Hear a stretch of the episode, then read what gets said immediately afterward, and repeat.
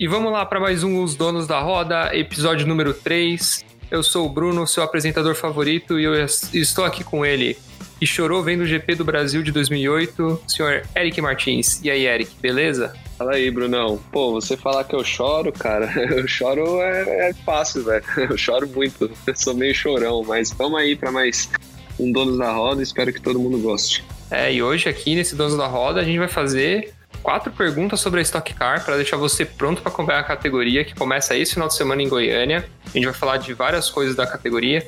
Além disso, a gente vai falar um pouco de algumas notícias que aconteceram durante a semana na Fórmula 1. Vamos falar também do que vai rolar no final de semana para você acompanhar o mundo do automobilismo e, claro, os clássicos palpites. Então, a Stock Car começa esse final de semana em Goiânia. Era para ter começado lá em março em Londrina, né? Foi cancelado, veio para Goiânia e vai começar uma categoria que é a principal do nosso país. Então vamos fazer quatro perguntas para deixar todo mundo pronto para acompanhar a categoria. Vamos lá. Primeira pergunta: por que acompanhar a Stock Car? Cara, Brunão, a Stock é uma categoria que todo ano ela cresce. É inacreditável o quanto a Stock Car conseguiu crescer, ainda mais num automobilismo brasileiro que não tem muito incentivo, né? Então a Stock todo ano consegue se reinventar. É uma categoria que tem algumas coisas que eles fazem para equilibrar mais o campeonato, algumas a gente vai falar mais para frente, eu não concordo, mas o importante é o show, cara, e chega no final da, da temporada, que nem ano passado, que na última corrida tinha 11 pilotos, né, é, com chance de título. Então o que vale é o show e nisso a Stock consegue entregar bem, além de, claro, é, hoje em dia, no grid, tem quatro ex-pilotos de Fórmula 1, cara. Então, se alguém não teve a oportunidade de ver eles guiando um Fórmula 1, pelo menos consegue ver eles guiando um Stock Car. Sim, muitos bons pilotos de Fórmula 1. E a gente, ó, a gente vai falar dos pilotos daqui a pouco. Mas agora a gente tem que falar, né? E aí, Eric, como que funciona o campeonato? É o mesmo esquema da Fórmula 1 ou é diferente? Cara, Bruno, é, é diferente. Primeiro porque são 12 etapas, cada etapa com duas provas, né? Então vão ser 24 corridas, dividido em duas. A corrida 1, que tem duração de 25 minutos, e a que vale mais pontos. O vencedor sai de lá com 30 pontos. E a corrida 2, que tem 20 minutos, 24 pontos para o vencedor. E então aí já muda, né? A pole também vale dois pontos esse ano. Então, além de o descarte dos quatro piores resultados de cada piloto, esse descarte eu até acho justo, porque às vezes um piloto pode ser atingido na corrida 1 sem ter culpa e acaba ficando fora da corrida 2 também, acaba perdendo muitos pontos. Tem o lastro para os seis primeiros pilotos do campeonato, que é uma coisa que eu não concordo, não acho legal, é, mas que mantém o campeonato um pouco mais equilibrado. É o famoso lastro do sucesso, que os pilotos também não gostam muito não. Ano passado teve bastante crítica sobre isso. Outra coisa que vale comentar da competitividade da categoria o fato que tem que vai ter pontuação até o vigésimo colocado, então o vigésimo ganha um ponto. Então do primeiro até o vigésimo tem pontuação. É, isso é uma coisa interessante, Bruno, porque você vê às vezes que o piloto, ele acontece alguma coisa, eles mexem na estratégia pensando na corrida 2. Esse ano também mais uma mudança que antes você podia fazer o pit ou na corrida 1 ou na corrida 2. Esse ano é obrigatório o pit stop ser da corrida 1, cara. Então também vai deixar a disputa mais igual em ambas as corridas. Acho que vai ficar um pouco mais interessante, porque às vezes na corrida 2 era meio bagunçado para a galera que estava assistindo, assim, às vezes não conseguia saber porque tal piloto estava ali, como ele foi parar ali. Então acho que agora vai ficar um pouco mais equilibrado. E só complementando o formato, a primeira corrida 25 minutos, né, vai ter um vai ter o treino de classificação, né, para definir o grid. Depois, para a segunda corrida de 20 minutos, como que vai funcionar? o top 10 é invertido. Então, o primeiro, que, o primeiro lugar da corrida 1 passa a ser o décimo da corrida 2, o segundo o nono e assim por diante. Então, é um ponto, um ponto importante que também dá mais equilíbrio ainda para a categoria. Falando agora dos pilotos, quem que a gente deve ficar de olho na categoria, Eric? Cara, Bruno, eu separei aqui cinco caras que a gente pode falar um pouco mais sobre eles, que para mim são os principais candidatos a esse título. Que é o Daniel Serra e o Ricardo Maurício, né? Ambos da RC Eurofarma a equipe do Meinha. Os dois são tricampeões e então vão brigar por esse tetra. O Rubinho, lógico, né, na full time, é, o próprio dono da full time, o Mal Mal, já falou: para você a gente entrega sempre o carro. Isso é uma, uma briga que aconteceu ano passado, até por isso o Nelsinho saiu da equipe. É, eu destaco também o Thiago Camilo, que sempre chega, né? O maior vencedor da corrida do milhão da Stock Car, mas que nunca conseguiu um título pela Ipiranga. E o Ricardo Zonta, que tá batendo na trave também faz uns anos e acho que agora com a, com a Shell vai chegar forte para esse ano. Complementando sobre o Daniel Serra e o Ricardo Maurício, o Daniel Serra é piloto Ferrari da equipe de GT, inclusive já ganhou Le Mans, e o Ricardo Maurício já foi piloto Red Bull e competiu quatro anos na Fórmula 3000. Então, assim, são dois pilotos de muita qualidade e ainda comandados pelo Meinha, né, Eric? E aí, sobre o Meinha, o que, que você tem para falar sobre ele? Pô, o Meinha, né, Puta, todo mundo que acompanha estoque, sinônimo é o Meinha. Ele é o único profissional do grid que participou de todas as 41 temporadas da categoria. Ele tem 13 campeonatos conquistados, inclusive todos os campeonatos do Ricardo Maurício e do Daniel Serra, os três foram com ele. O Cacá Bueno conquistou dois campeonatos com ele, o Max Wilson também. Então, é um cara super respeitado. E ele também venceu a, a corrida do milhão sete vezes, cara. Então, só o, o currículo do Rosinei Campos, do nosso meinha, já se responde por si só. E podemos dizer que a RC é a grande favorita, né, Eric? Ah, certeza, né? A estrutura do Meinha é fenomenal. Com essa parceria com a Aerofarma, acho que é a parceria mais vitoriosa da estoque. Então, cara, para mim os dois são favoritos, não só pelo Meinha, né, que consegue entregar o melhor acerto, os melhores carros, e porque os dois pilotos são de muita qualidade. Acho que é difícil descartar qualquer um dos dois. Mas além dos dois, a gente, igual você comentou, tem o Rubinho, né?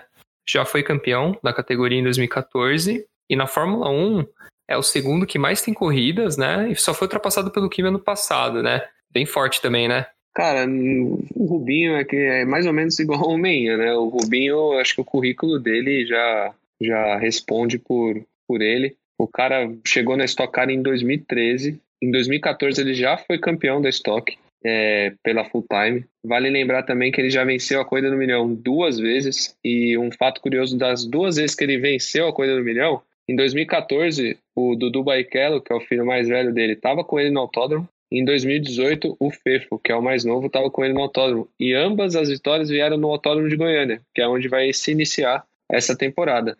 Então o Rubinho é aquele cara que sempre chega. Ele é o famoso rei da corrida 2 também. Ele e o Mal Mal, eles têm uma estratégia muito boa é, para a corrida 2. Como esse ano o pit vai ser obrigatório na corrida 1, um, pode ser que eles sejam um pouco afetados com isso, mas eu não descartaria o Rubinho de jeito nenhum ainda mais com essa parceria tão vitoriosa dele com o Malmal. Além do Rubinho, a gente também tem que falar do Thiago Camilo, né? Que sempre nada, nada, nada, mas morre na praia. Cara, o Thiago Camilo também, essa parceria com o Ipiranga é super vencedora, né? Com o André Matheus. É, o cara já vice-campeão inúmeras vezes, quinto maior vencedor da história da Stock, já venceu a Corrida do Milhão três vezes e sempre tá batendo na porta. Ano passado, inclusive, ele, ele chegou para a final como favorito, mas uma quebra no motor impossibilitou, né? A disputa do título até o fim. Acredito eu que o Camilo vem forte, assim como correndo por fora ali o companheiro dele, né? O César Ramos. E para fechar esse top 5 de pilotos favoritos para o título, a gente tem que falar do Ricardo Zonta, né? Que tem uma boa história na Fórmula 1, né, Eric? É, nem todo mundo sabe, né, Brunão? Mas o Ricardo Zonta, ele é um. Ele tá. Já correu de Fórmula 1. Ele foi companheiro do Jacques Villeneuve, campeão mundial de 1997 na BAR, a antiga Bristol American Racing. É, o Zonta teve 38 largadas, ele foi piloto da Bar, que nem eu falei, BAR, né? A Jordan, e foi piloto da Toyota também. Da Toyota ele também ele foi piloto de teste e foi piloto de prova. O melhor resultado do Zonta na Fórmula 1 foi três sextos lugares conquistados pela BR em 2000.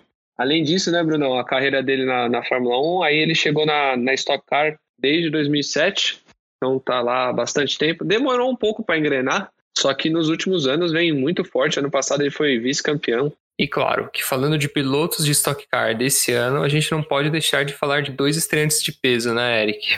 Ah, certeza, né, Brunão? A Stock, a gente fala, o grid da Stock é muito qualificado, muito qualificado mesmo.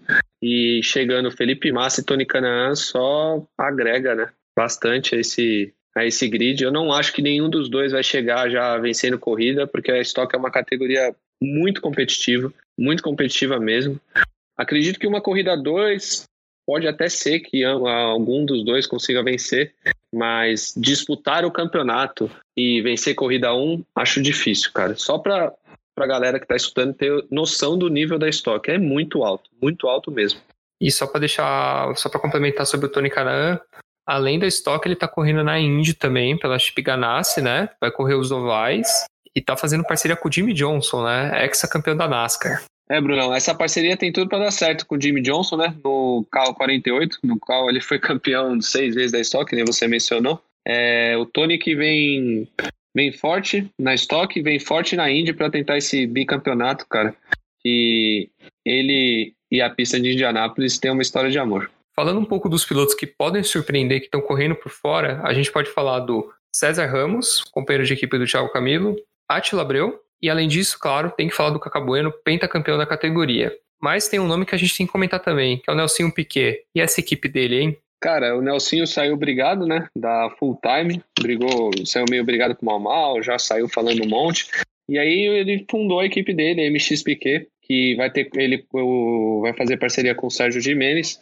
É, por ser uma equipe nova, eu acredito que o Nelsinho não vai brigar também por vitória, título agora, mas tem tudo para crescer, né? Não dá para duvidar do Nelsinho, ele estava ano passado já foi o melhor ano dele na estoque. Acredito que o Piquet, quando entra em alguma coisa, ele não entra para brincar. Então, olho nessa equipe que pode ser uma surpresa. Com certeza, tem que ficar de olho, né? Que esse sobrenome tem muita força. A última pergunta do, do nosso quadro da estoque é: é uma categoria competitiva? É muito competitiva, né, Bruno? Por todos esses motivos que a gente já falou, um grid cheio de piloto qualificado, cara. É que nem você falou, Daniel Serra, o cara é piloto oficial da Ferrari, Ricardo Maurício já foi piloto da Red Bull. Fora todos esses que a gente já falou, tem o Beto Monteiro, que é campeão da, da Fórmula Truck, tem o Matias Rossi, que é multicampeão na Argentina. Então, cara, só o nível de pilotos que a gente tem já faria uma categoria super equilibrada. Mas todas essas coisas de regulamento, quatro descartes, o laço para os seis primeiros, duas corridas no final de semana, faz da estoque a categoria, vou te falar, Bruno, para mim é uma das mais equilibradas do mundo mesmo. É muito equilibrada e, além disso, é muito qualificada. Pena que esse ano a gente não vai ter a corrida de duplas, né? Porque sempre grandes nomes do automobilismo mundial já vieram aqui correr a essa corrida de duplas. Espero que quando o Covid passar, que a, que a organização da, da Stock é, reviva essa corrida. Então é isso, galera. Bom, a Stock começa esse final de semana, sábado, dia 24 de abril, tem classificatório no Sport TV às 3h05, detalhe, Sport TV 2. E no domingo, dia 25, temos a, a primeira corrida, a primeira e a segunda corrida, uma em sequência da outra, 3 e 10 no Sport TV 2 e na Band. Então fique ligado.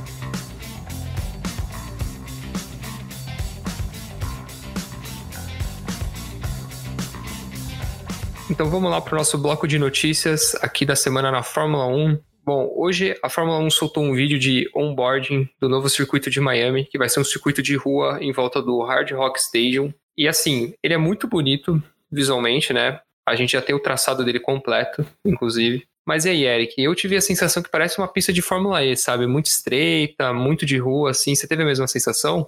Brunão, eu tive, cara. Vendo também, parece muito uma pista de Fórmula E. E, cara, para quem acompanha a Fórmula 1 um tempo também, vai lembrar um pouco, parece a pista de Valência, na Espanha, de rua, porque tem muita. Em alguns momentos ela é estreita e tem alguns momentos que ela tem uma área de escape, tem umas retas gigantes. E vale lembrar que a pista é feita toda em volta do, do Hard Rock Stadium, né? O estádio do Miami Dolphins na NFL. Uma notícia também, Bruno, que eu vi aqui na, hoje, inclusive, que a Mercedes falou que a falta de aderência que provocou a baixa performance no Bottas em Imola. Então quer dizer que, que só teve falta de aderência para ele, né? Porque pro Hamilton não teve. Cara, eu acho que a Mercedes é, tá começando a pensar já no substituto, mas em contrapartida não vai querer, digamos, crucificar o Bottas ou bater no Bottas publicamente se fosse o Helmut Marko, a gente poderia esperar isso dele, né? Até porque a Mercedes quer ganhar um campeonato de construtores, né? E para ganhar um campeonato de construtores você precisa de dois pilotos pontuando, né? Não adianta nada você bater no Bottas e só o Hamilton pontuar, correto? Correto. Eu acho que o Bottas é que nem a gente já falou, né? Para segundo piloto ele é muito bom, ele traz os pontos para casa. Mas a Mercedes precisa de um piloto que dê trabalho para o Hamilton, que que some mais a equipe, não só pontos, mas que faça a equipe ir para cima. Eu acho que está na hora de trocar o Bottas. Mas vamos combinar. Isso aí foi passado de pano, hein? Porque o Hamilton, com o mesmo carro, comeu todo o grid com farofa, né? Não só com o mesmo carro, mas com o aerofólio danificado, né? Então, por isso que eu te falei, para mim foi uma passada de pano da Mercedes para tentar aliviar o lado do Bottas, que, na, que nem a gente fala, no Bahrein não teve um bom desempenho. ficou em terceiro, longe de Verstappen de, de, de Hamilton. E na Emília Romana, todo mundo sabe o que aconteceu. E fechando aqui o bloco de notícias, saiu uma notícia que a Globo está começando a ter um pouco de dor de cabeça agora com a Band transmitindo a Fórmula 1. Isso porque, no horário da Fórmula 1, a gente tem um esporte espetacular passando na Globo. E o programa apresentou uma queda de quase 20% de audiência. Vamos combinar, não era muito difícil ter uma transmissão melhor do que a Globo antes do que estava tendo, né? Porque a Globo transmitia a corrida, era só isso, e começava às vezes até quase atrasado, né? É, Brunão, a, é, a Band está fazendo um trabalho legal, está fazendo um trabalho, na minha opinião, está tratando a Fórmula 1 com mais carinho, né? Isso já é importante. Mostra o pódio, mostra as entrevistas pós-corrida, pós-treino. Tem até um pré-corrida. É uma coisa que o fã da Fórmula 1 sempre reclamava, porque na Europa ou no, no resto do mundo sempre tinha o pré-corrida que abria, às vezes, a transmissão uma hora, uma hora e meia antes. E é uma parte interessante da corrida, cara. É, nesse, na própria Emília Romana aconteceu muita coisa no, no alinhamento, né? Dos, a saída dos carros para alinhar. O Alonso bateu, o Vettel teve problema, teve que largar do box. Então, como você falou, teve horas que a Globo, é, a corrida largava 10 e 10, a Globo entrava ao vivo 10 e 7. Então, acho que a Band está fazendo um trabalho legal. O Sérgio Maurício é muito melhor, né? Narrando do que o Kleber, por exemplo na minha opinião. Os ótimos comentaristas que eles têm. A Mariana Becker fazendo um trabalho, como sempre, admirável. Então, acho sim que a Band tem como melhorar. Tem a história do classificatório que passou aqui, só passou aqui para São Paulo, mas já é alguma coisa, já está tratando com mais carinho a Fórmula 1 e a tendência é melhorar. É, os números de audiência, como você falou, já está pressionando a Globo.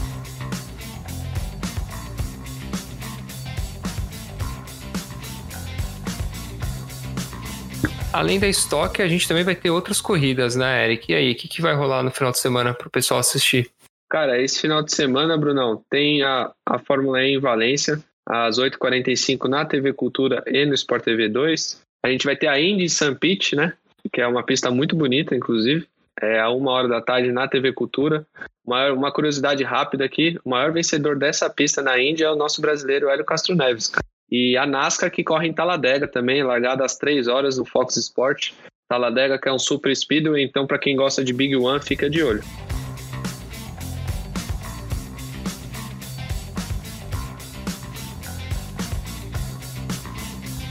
Agora a hora que todo mundo espera, a hora dos palpites. Então vamos lá. Cinco palpites hoje, porque da última vez a gente fez par e não saiu ninguém vencedor, e assim não tem graça. Vamos lá para os palpites.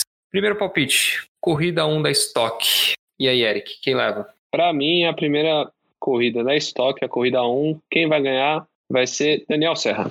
E apostar nesse cara aí. Mas vou no Ricardo é. Maurício. Então, Daniel Serra e Ricardo Maurício. Corrida 2, quem leva? Para mim, a corrida 2, quem vai levar vai ser Rubens Barrichello. Grande Rubinho. Eu vou de Attila Abreu. Vamos lá. Terceiro palpite. Indy. Joseph Newgarden. Certo eu vou com o Hamilton da Indy, porque eu não manjo de Indy. Já tô avisando aqui todo mundo antes que alguém comece a me criticar. Você não vai, na, vai, vai, na segurança. Vai na segurança, Scott Dixon, o Hamilton da Indy. Aliás, Bruno, só uma coisa. Eu acho que o Scott Dixon é um dos pilotos que não andaram de Fórmula 1 que mais deveria ter tido uma chance, cara. Olha aí, hein? É, eu tenho, eu tenho que acompanhar melhor a Indy. Acho que vale até um cast pra gente falar sobre a Indy, né? Que eu, eu assisti a prova, um pouco da prova do, final de semana, do último final de semana, o GP de Alabama. E é bem maneiro. Curti bastante. Continuando os palpites. NASCAR, igual você falou, um super speedway, pode rolar Big One. Eu vou dar meu palpite pra você não roubar ele. Eu vou de Kyle Busch. E eu vou explicar o meu motivo, que é muito sério o motivo, assim, baseado em muitos dados e tudo mais. Kyle Busch, porque ele dirige o carro do MM. Grande Kyle Busch. É um, um, ele é amado e odiado por, por alguns. Cara, eu vou. O meu piloto favorito, Chase Elliott.